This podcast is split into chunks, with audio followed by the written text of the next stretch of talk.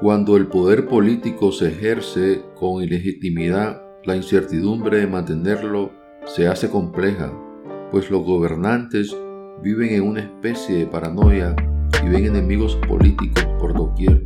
Los enemigos se multiplican y hay que aplastarlos a toda costa. De ahí que la reducción de la incertidumbre no solo se consigue por la represión militar e ideológica, sino también por medios mágicos, ese mundo fantasmagórico que presenta diversos ritos para predecir el futuro y conjurar la mala suerte. Pero siempre se producen fuerzas y escenarios que no están calculados. Es lo que el matemático nazista Lev denomina los cisnes negros, lo impredecible, lo que nos toma por sorpresa, el mundo, lo que no sabemos o lo desconocido. Algo de todo este mundo fantasmagórico se refleja en el drama de Macbeth de William Shakespeare.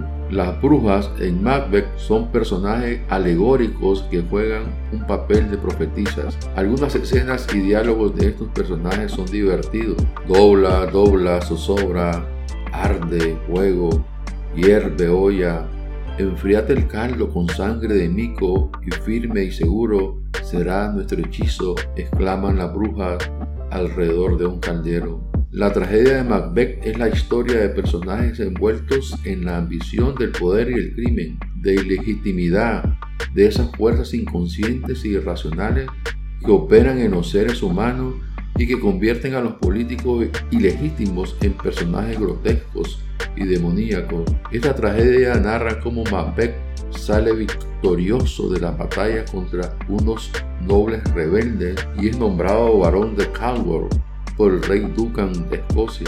Este título de nobleza haría de cualquier guerrero un personaje digno y respetado, pero Macbeth no está satisfecho, quiere más, quiere el poder total y absoluto. Shakespeare introduce elementos mágicos del poder en este drama.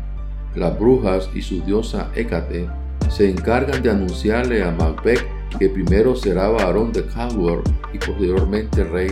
Lo primero se cumple casi al instante de su anuncio, pero el vaticinio de que se convertirá en rey, tener el poder absoluto, es todavía una ilusión. La magia y toda la hechicería que envuelve a la obra representan esas fuerzas inconscientes del poder. Bueno, inconscientes y conscientes, las voces que incitan a la ilegitimidad, a las fuerzas destructivas que llevan a sacrificar a un pueblo entero en función del poder personal y para lo cual los políticos se apoyan en doctrinas mesiánicas o actos de hechicería. Y desde luego, Lady Macbeth, lo femenino, la esposa del rey usurpador, juega un papel determinante en las fuerzas irracionales y legítimas que arrastran al barón de Tower, decir, a Macbeth, a planificar el asesinato del rey legítimo y usurpar el trono. Shakespeare nos revela la personalidad de Lady Macbeth en estas deslumbrantes y aterradoras frases. Yo he dado el pecho y sé lo dulce que es amar al niño que amamanta. Cuando estaba sonriéndome, habría podido arrancarle mi pezón de su encías y estrellarle los sesos si lo hubiera jurado como tú has jurado esto. Mujer perversa y ambiciosa no escatima nada con tal de hacer realidad sus ambiciones. Lady Macbeth es coprotagonista, la que comparte el trono, la que ejerce la mano fuerte detrás del gran guerrero dubitativo y a veces indeciso que es Macbeth. Venid a mí, espíritu que servís a propósito de muerte, dadme la ternura y llenadme de los pies a la cabeza de la más ciega crueldad, dice en uno de sus monólogos Lady Macbeth. El oráculo de las brujas hace sentir a Macbeth imbatible porque le han dicho que nadie lo podrá destruir a menos que el bosque de Birnam venga a las colinas de su castillo. También le han vaticinado que ningún hijo varón nacido de mujer le podrá vencer. Interpretando casi en forma literal los presagios, le parece imposible que los bosques puedan moverse. ¿Acaso es lógico ver trasladarse una montaña de un lugar a otro?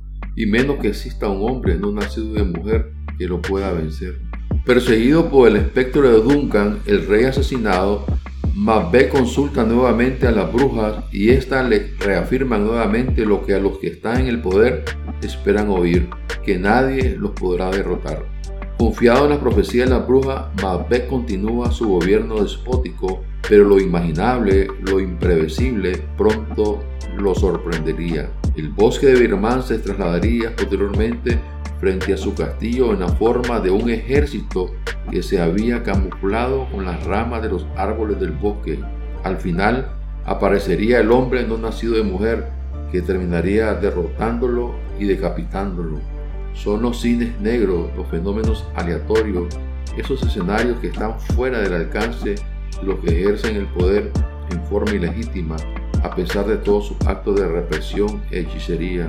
Son los cines negros, los fenómenos aleatorios, esos escenarios que están fuera del alcance de los que ejercen el poder en forma ilegítima, a pesar de todos sus actos de represión e hechicería.